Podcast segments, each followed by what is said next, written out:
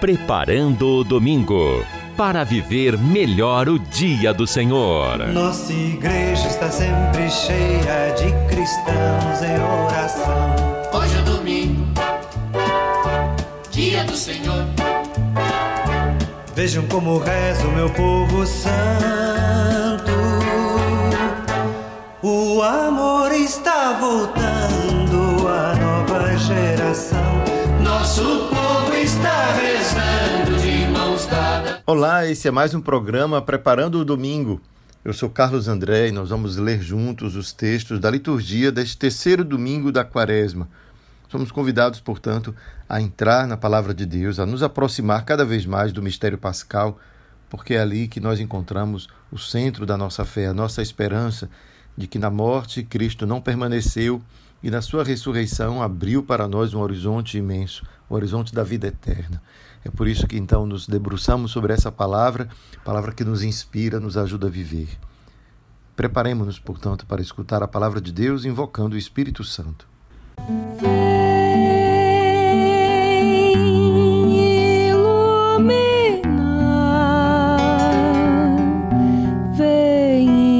Inspirar o pensamento,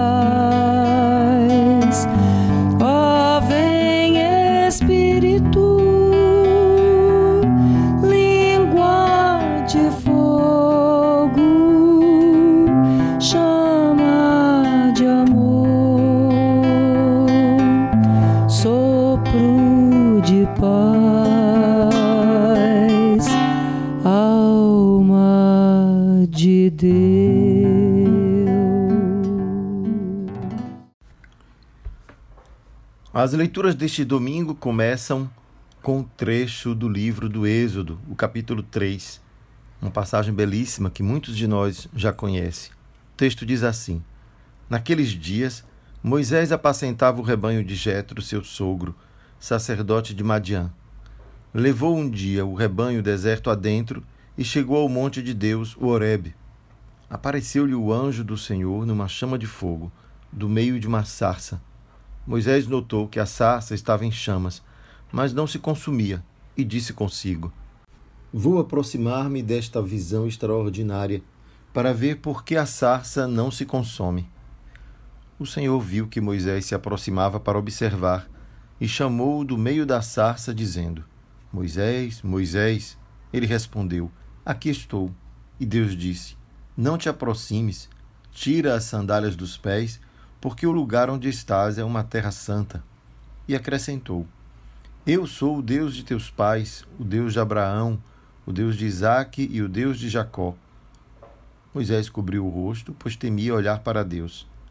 E o Senhor lhe disse: Eu vi a aflição do meu povo que está no Egito e ouvi o seu clamor por causa da dureza de seus opressores. Sim, conheço os seus sofrimentos. Desci para libertá-los das mãos dos egípcios e fazê-los sair daquele país para uma terra boa e espaçosa, uma terra onde corre leite e mel. Moisés disse a Deus: Sim, eu irei aos filhos de Israel e lhes direi: O Deus de vossos pais enviou-me a vós. Mas, se eles perguntarem: Qual é o seu nome? O que lhes devo responder? Deus disse a Moisés: Eu sou aquele que sou.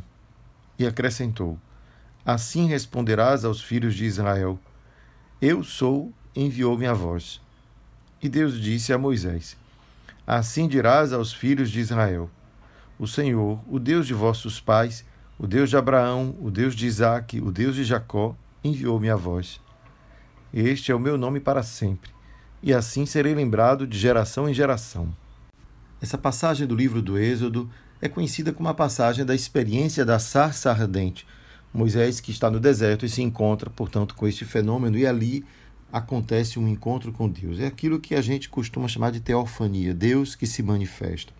É claro que quando lemos um texto como esse, imaginamos muito bem que há um diálogo entre Deus e Moisés, um diálogo revelador daquilo que Deus pretende realizar e convida Moisés a ser, portanto, seu parceiro nesta aventura. Ora, Deus se comoveu com o grito, com o clamor, com a aflição do povo escravizado pelos egípcios. E este povo era o povo que depois vai se tornar o povo de Israel. Esta população oprimida pelos grandes trabalhos, pelas construções que o Egito realizava, e a gente tem exemplos disso nos anais, nos escritos que chegaram até nós do mundo antigo, ou aquilo que nós podemos ver, as grandes pirâmides, as grandes construções egípcias, nas quais muitos povos daquela região trabalharam como escravos. Então, esta é uma passagem que recorda este episódio da história. Deus, portanto, se apresenta nesse momento como o Deus libertador, aquele que salva da opressão, aquele que salva da aflição. Nesse sentido, nós vemos o quanto esse Deus que salva é o mesmo Deus que vai se manifestar em Jesus. O nome de Jesus significa isso. Em hebraico, Jesus se diz Yoshua, que significa literalmente Deus salva. Então, esse Deus que salva, que liberta da opressão, do mal, que liberta do opressor, é por isso que, quando nós falamos também da vida de Jesus, falamos aquele que nos libertou da última opressão, que é a morte. A morte é a que nos oprime definitivamente, porque nos arranca completamente qualquer possibilidade de fazer prevalecer dentro de nós a esperança no amor. A esperança no amor, que o amor prevaleça sobre tudo. A morte parece colocar uma pedra sobre tudo isso e nos decepcionar completamente porque enquanto imaginamos poder perdurar na esperança do amor, ela colhe-nos justamente quando poderíamos desejar o encontro, o encontro com Deus. É por isso que nós, quando lemos essa passagem, vemos como ela está no início, o fundamento de toda a nossa fé, na fé de um Deus que liberta. Aqui liberta este povo da escravidão, mas continuará libertando de todas as escravidões da vida. E é assim então que a gente percebe como esse texto nos coloca numa condição de perceber Deus escolheu-nos como seu povo. Deus não nos abandona diante da dor, do sofrimento. Deus está presente. Essa é a grande realidade que esse texto de hoje nos mostra. Mas, acima de tudo, ele nos escolhe, ele, ele toma partido da dor, do sofredor. E é por isso que é importante a gente levar em conta essa passagem muito mais sobre este aspecto do que, quem sabe, por aquilo que a gente fica se perguntando, por curiosidade, uma sarça ardente, um arbusto que queima sem se destruir, e como é que aconteceu? Deus falou, não falou com Moisés? Como é que se faz isso? É, né? A gente vai ver que o texto está escrito de uma maneira que nos, te, nos leva a, a, a, tentar reproduzir na nossa imaginação a cena que está sendo descrita. Mas não temos que nos apegar a isso, porque é sua maneira de contar que Deus se incomodou com o sofrimento do seu povo e suscitou-nos um libertador, Moisés, que compreendendo que o seu chamado era um chamado divino, um chamado que partia deste coração de Deus, que se incomodou com o sofrimento do seu povo, sendo ele mesmo, Moisés, alguém sensível a isso, Lembremos-nos, Moisés foi ao deserto, depois que ele, tendo se incomodado com o sofrimento do seu povo, acabou sendo um, um perseguido da, do Egito, porque ele matou um servidor do Egito enquanto ele maltratava um dos seus irmãos hebreus. E ao fazer isso, ele se tornou, portanto, um assassino, matou um dos oficiais do Egito que maltratava um hebreu e, portanto, ele se tornou um homem perseguido pela lei e vai para o deserto fugindo. Então, essa sensibilidade de Moisés aqui encontra-se com esta sensibilidade de Deus pelo sofrimento. E é por isso que Moisés se torna digno, portanto, de se tornar um líder, porque ele deixou que dentro dele esses mesmos sentimentos que Deus agora demonstra ter, ele possuía. É assim que a gente entende que ter os mesmos sentimentos de Deus é ter esses mesmos sentimentos de sensibilização pela dor do outro, né? de ser empático. Deus tem sensibilidade pela nossa dor e sofrimento. É difícil a gente às vezes falar, porque afinal Deus é grande, Deus é tudo, não é? Como Deus, Deus é, conhece tudo, não é? Quando nós falamos Deus, temos que abrir a boca assim, falar bem grande, porque Deus é mais do que qualquer outra capacidade, qualquer outra ideia que a gente possa fazer dele. Portanto, Quando dizemos Deus é sensível, queremos trazer, portanto, para Deus aquelas características que nós reconhecemos em nós mesmos. Mas Deus não é só sensível, Deus é tudo aquilo que pode ser capaz de conceber né, a mente humana e muito mais. Então, por isso que quando a gente vê essa linguagem bíblica, a gente vê uma linguagem que faz Deus se aproximar da nossa linguagem para que a gente compreenda melhor. O Deus de vossos pais, não é? o Deus de Abraão, de Isaac, de Jacó. E aí a gente vê essa passagem belíssima. Quem é o seu nome? É como se Moisés quisesse dominar, colocar Deus dentro dos seus limites. Não é? E aí Deus diz: Eu sou o que sou. Então Deus extrapola qualquer capacidade nossa de delimitação, de dizer quem Ele é. E a gente teria que pensar assim: cada vez que a gente tenta dar limites a Deus, a gente está transformando Deus em um ídolo porque ele está ficando à nossa medida, à medida daquilo que eu sou capaz de entender. E Deus é sempre mais.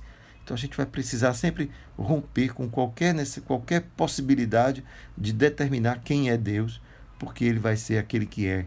Ele é simplesmente, e nós somos aqueles que somos convidados por ele a reconhecer essa presença extraordinária que extrapola e que, portanto, jamais poderá ser concebida por nós de uma maneira total. Deus é simplesmente e eu simplesmente me coloco diante desse mistério. Evitando, portanto, dar limites a Deus, determinar o que Deus deve fazer, o que não deve. Se Deus, se for justo, deve fazer aquilo, né? E a gente fica querendo determinar até mesmo como deve ser a justiça divina e a misericórdia divina também. Então a gente precisaria ser capaz de abrir o nosso horizonte completamente, dizer Deus é, e simplesmente isso. E é por conta dessa certeza de que Deus extrapola toda a nossa compreensão que nós podemos, como Moisés, assumir essa atitude contemplativa diante de uma sarça ardente que não se consome, né? do absurdo que aparece ali diante de nós, que é esta, este evento que atrai o olhar de Moisés. Mas o que é mais importante, portanto, é perceber Deus se revela a Moisés neste episódio como Deus que liberta, que escolhe o seu povo sofredor, escolhe um lado, mas não porque despreza os egípcios, mas porque percebe que é preciso defender aqueles que não têm força para se defender do perverso, do mal, daquilo que destrói. E é assim então que essa primeira passagem do texto de hoje já nos aproxima um pouco da Páscoa, porque a Páscoa é isso, não é? A Páscoa é essa oportunidade que Deus nos oferece de libertação. Por isso, e a libertação definitiva a da Páscoa, não é a libertação da morte, mas também da morte cotidiana, tudo aquilo que oprime e nos mata aos poucos e que nós devemos também tomar partido, como Deus tomou partido, né, dos mais fracos é por isso que o salmo é um salmo que exalta essa presença de Deus como um Deus bondoso e compassivo, que olha a dor e o sofrimento. Bendize, ó minha alma, ao Senhor, e todo o meu ser seu santo nome. Bendize, ó minha alma, o Senhor. Não te esqueças de nenhum de seus favores. Começa assim o salmo, mas termina com um louvor ao Senhor, dizendo: O Senhor é indulgente, é favorável, é paciente, é bondoso e compassivo todas as características do amor, não é? que São Paulo vai recordar depois na carta aos Coríntios. Quanto aos céus por sobre a terra se elevam, tanto é grande o seu amor aos que o temem. O amor do Senhor, portanto, não tem limite. E é assim, nessa compreensão do amor ilimitado de Deus, que a gente pode sim esperar que a Páscoa seja a nossa libertação definitiva. Mas é essa experiência de uma libertação definitiva, que nós já temos assim como uma esperança certa, que parece ter estar aqui na carta de São Paulo sendo apresentado com uma advertência. Vamos ouvir até o fim para a gente escutar qual é a advertência que Paulo nos faz, para que a gente não se iluda, né? não, se, não caminhe em vão ao longo de nossa vida. Veja o que Paulo nos diz assim na carta aos Coríntios, no capítulo 10. Irmãos, não quero que ignoreis o seguinte: os nossos pais estiveram todos debaixo da nuvem e todos passaram pelo mar.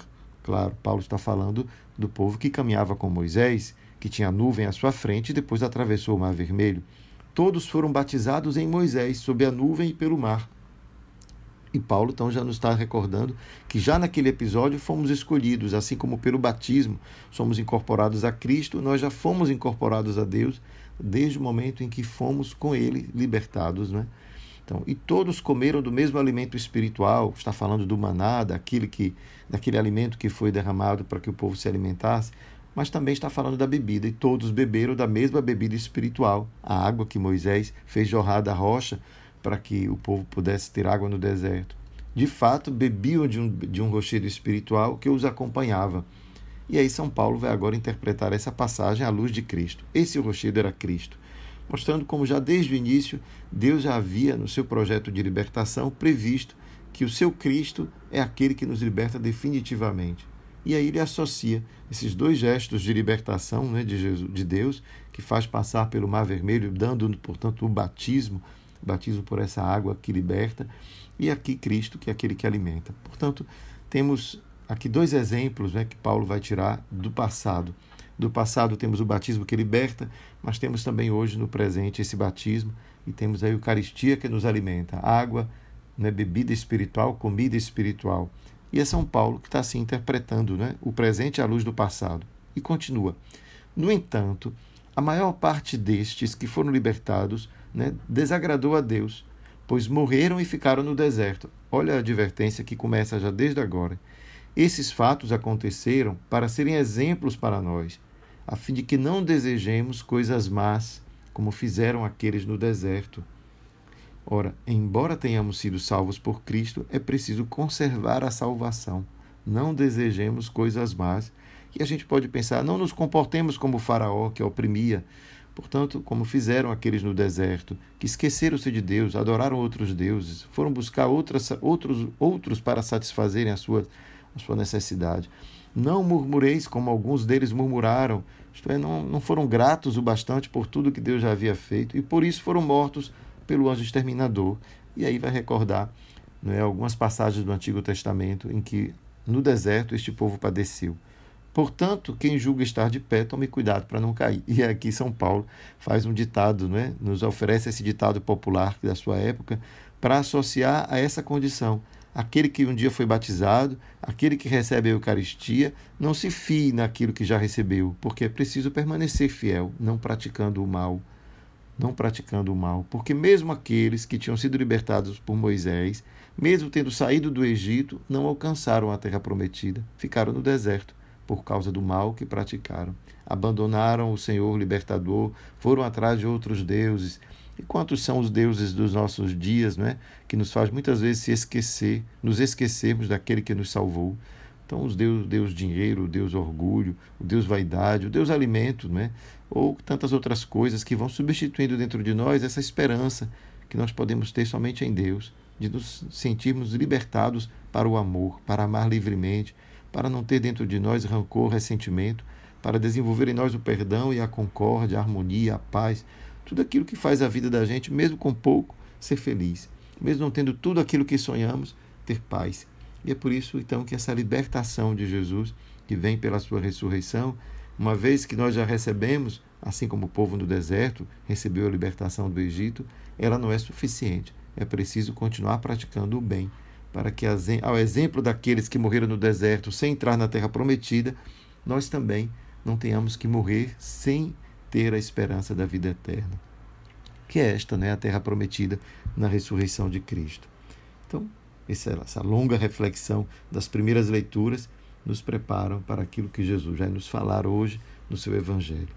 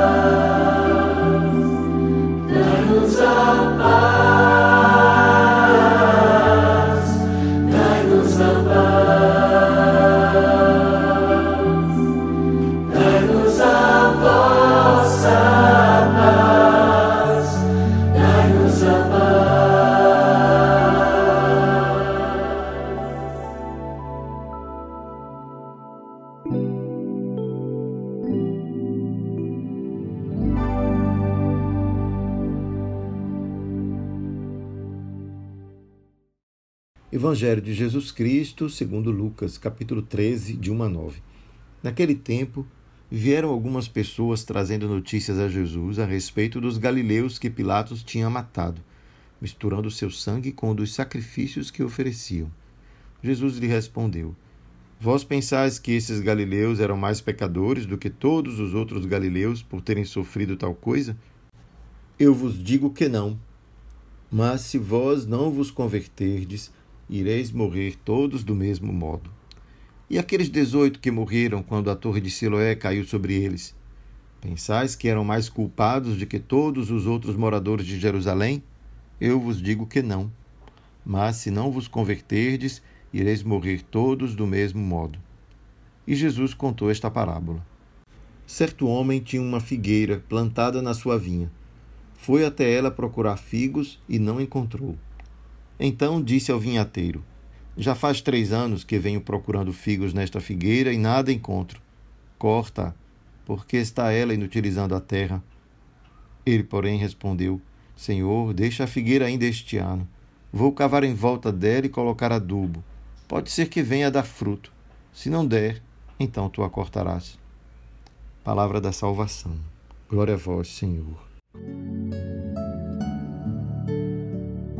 Esse Evangelho de Jesus nos leva a fazer uma reflexão sobre o significado da conversão na nossa vida.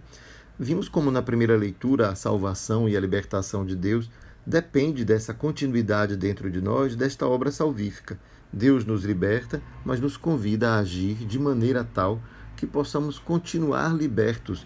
Isto é, o mal nos volta a aprisionar, o mal nos escraviza, o mal nos faz voltar ao Egito, o mal nos mata foi aquilo que aconteceu com o povo no deserto, né? depois de ter sido libertado, fizeram o que é mal, isto é, o que é fazer o que é mal? Esquecer-se com gratidão daquela libertação e voltar a ser de novo escravos, mas de outros senhores. Mudamos de senhores, mas continuamos escravos. Essa escravidão, fruto do pecado, da maldade, não é? A gente fala pecado, mas a gente pode traduzir pecado por maldade tudo aquilo que realiza o mal dentro de nós, porque nos destrói ou porque destrói o outro, ou destrói a natureza, destrói as relações, não é? Então tudo isso é pecado, é a palavra religiosa para o mal. E quando a gente então vê o que Jesus nos fala hoje no evangelho, nos diz assim: lá, nós fomos libertados, é verdade, Deus nos escolheu para servirmos a, vontade, a sua vontade, amando e servindo ao próximo, verdade. Mas se nós não nos cuidarmos, nós não podemos acreditar que esta libertação será definitiva. Sabe aquela frase, fui salvo? Não, não fui salvo. Eu sou salvo todos os dias quando permito que a ação de Deus em minha vida continue atuando e permitindo que eu me converta. Converta de quê? Não é me converta de mim mesmo, né? me converta das minhas dificuldades de ser capaz de olhar para o outro com a mesma atenção com que eu olho para mim. Isto é, eu percebo que eu sou é, tenho necessidades e tenho desejos, e o outro também tem necessidades e desejos. E nós todos, para ser felizes, para vivermos como irmãos, precisamos permitir que essas necessidades e desejos tenham a chance de se realizar.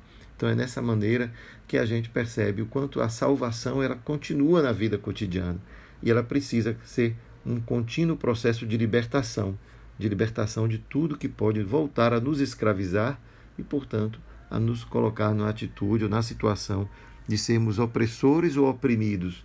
Oprimidos e opressores nós todos somos, né? Podemos oprimir outros como ser oprimidos pelo próprio pecado. Então, por isso mesmo, devemos nos dar conta o quanto a palavra de libertação que nós recebemos hoje através das leituras nos remetem a essa condição humana, que cada um de nós precisa vigiar para impedir que que nós nos deixemos de novo escravizar por estas forças do mal.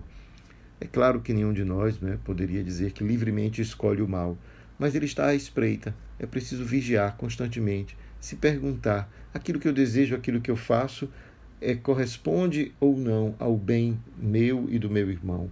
Né? De que maneira eu contribuo para o bem maior quando, por exemplo, deixo extravasar dentro de mim a raiva, o ressentimento ou o ódio? Certamente nada contribui, nem para mim nem para o irmão. Por isso, é, temos sim critérios importantes para que nós possamos discernir dentro de nós se estamos caminhando para o bem ou se estamos caminhando para a nossa autodestruição. Então, falando dessa maneira, a gente pode voltar ao texto bíblico e entender que Jesus está fazendo duas advertências. Uma delas é aquela que nos recorda que não podemos acusar o pecado do outro achando que nós estamos isentos deles. É o caso que Jesus conta dos galileus condenados por Pilatos e levados à morte de forma vergonhosa, de tal modo que eles foram condenados como pecadores. E aí Jesus diz: Será que temos o direito de acusá-los como pecadores quando nós mesmos também temos pecados e, portanto, morreremos do mesmo modo se não nos convertermos? Essa nossa tendência a apontar o dedo ao outro é bem conhecida, né? Nós conhecemos a frase famosa: quem aponta o dedo indicador tem quatro que aponta para si. É necessário, portanto, não condenar rapidamente aqueles que parecem ter feito algo que nos levam a acreditar que são pecadores, porque todos nós deveríamos nos acusar de alguma maneira por não termos sempre sido capazes de levar o bem, de espalhar a fraternidade e tantas outras coisas que agimos sem mesmo nos dar conta. Precisamos buscar sempre esse autoconhecimento que nos leva à conversão. É ali então que uma outra situação é apresentada por Jesus quando alguns morrem sob a torre de Loé que caiu sobre eles. E aí um outro fator surge. Se o primeiro foi a crueldade de Pilatos, que levou à morte Galileus, fazendo-os morrer como pecadores, aqui digamos que foi um acidente. Seria Deus, portanto, a punir aqueles que estavam sob a torre de Siloé? E aí Jesus usa uma crença popular que acredita que todo aquele que sofre o mal, de alguma maneira, está padecendo, seja da parte de Deus, seja da parte dos homens, as consequências, digamos, do mal que, que praticou é a chamada lei da retribuição. Aqui se faz, aqui se paga. Então eles morreram porque foram maus. E assim a torre caiu sobre eles, não porque alguém teve responsabilidade sobre a manutenção da torre, mas porque aqueles que estavam ali deveriam ser mortos e foi a mão de Deus, portanto. E aí Jesus está dizendo: se não vos converterdes, ireis morrer todos do mesmo modo. Então significa que não adianta acusar esses que morreram sobre a torre de Siloé como culpados, portanto, padeceram por conta dos seus próprios pecados. Novamente, Jesus acusa-nos, ou melhor, faz uma advertência para que nenhum de nós tenha essa facilidade em acusar o outro de pecado, sem que nós mesmos não, esteja, não estejamos cultivando dentro de nós uma vida que seja uma vida que dê frutos. Olha o que aparece de novo nessa parábola de uma figueira. E aqui a gente pode imaginar que o dono da figueira é Deus, nós somos essa figueira, e se não damos frutos, esta figueira vai ser cortada. Aí a parábola pode muito bem nos ajudar a perceber quais são as, as analogias que estão ali presentes, né?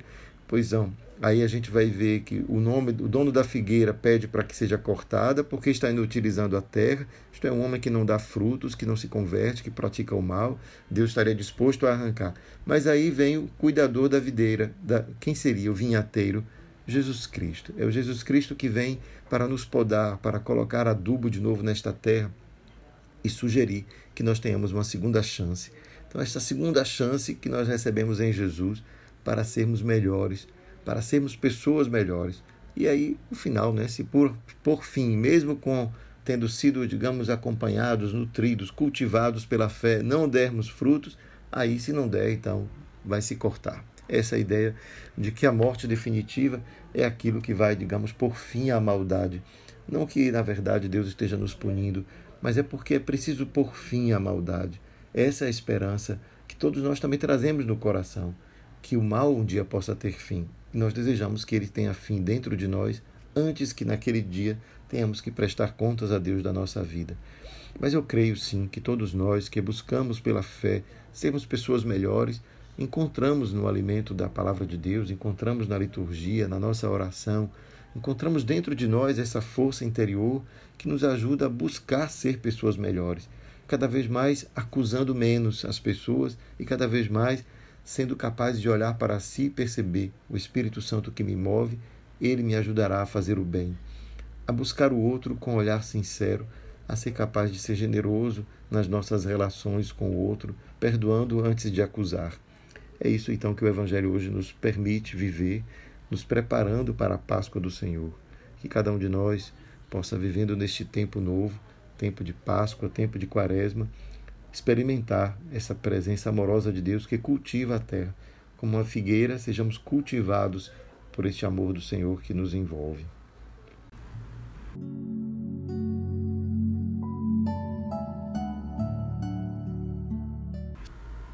Senhor, diante das dificuldades da vida, muitas vezes aspiramos por libertação, clamamos a vós, esperamos a tua salvação.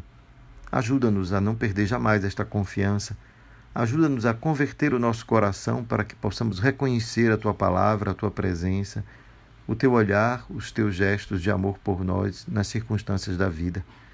Que a tua misericórdia possa vir consolar o nosso coração nos momentos de dor mas dá-nos também um coração grato, capaz de reconhecer a tua presença no mundo, agir conforme a tua palavra e assim converter-nos cada dia e nos tornar assim desta forma anunciadores da boa nova, da boa nova de salvação e de libertação que experimentamos dentro de nós. Que a tua bondade nos conduza neste tempo difícil, onde tantas vezes a mentira e a verdade, o bem e o mal se confundem. Dá-nos o discernimento para que nós sejamos como árvore frondosa, plantada com raízes profundas e que, e sendo capazes de dar frutos, possamos também acolher a tantos e tantas que no nosso mundo desejam esperam uma palavra de esperança. Que o teu amor nos conduza, nos converta a cada dia, nos prepare para celebrar a tua Páscoa. O Senhor nos abençoe hoje e sempre, Pai, Filho e Espírito Santo. Amém.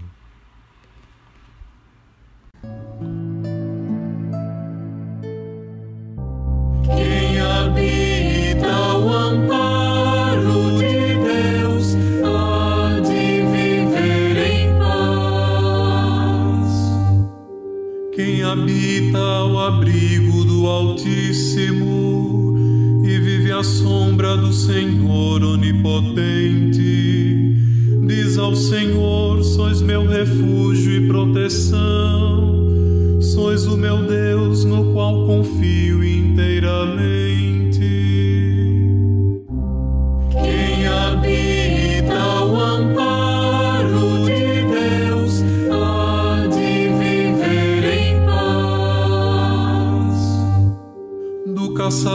E do seu laço ele te livra, ele te salva da palavra que destrói. Com suas asas haverá de proteger-te, com seu escudo e suas armas defender-te.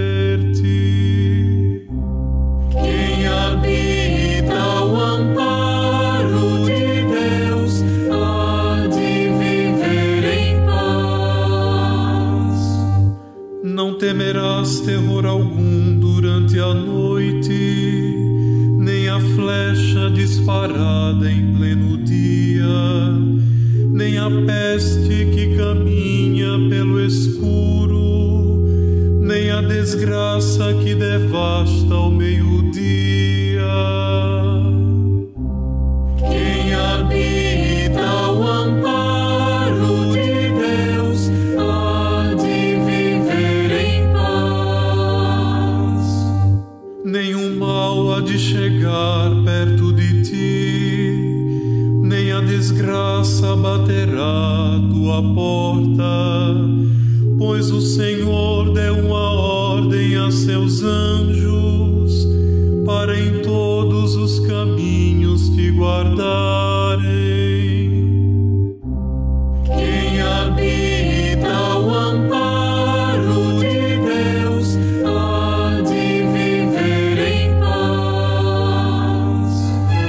Paz. Preparando o domingo para viver melhor o dia do Senhor.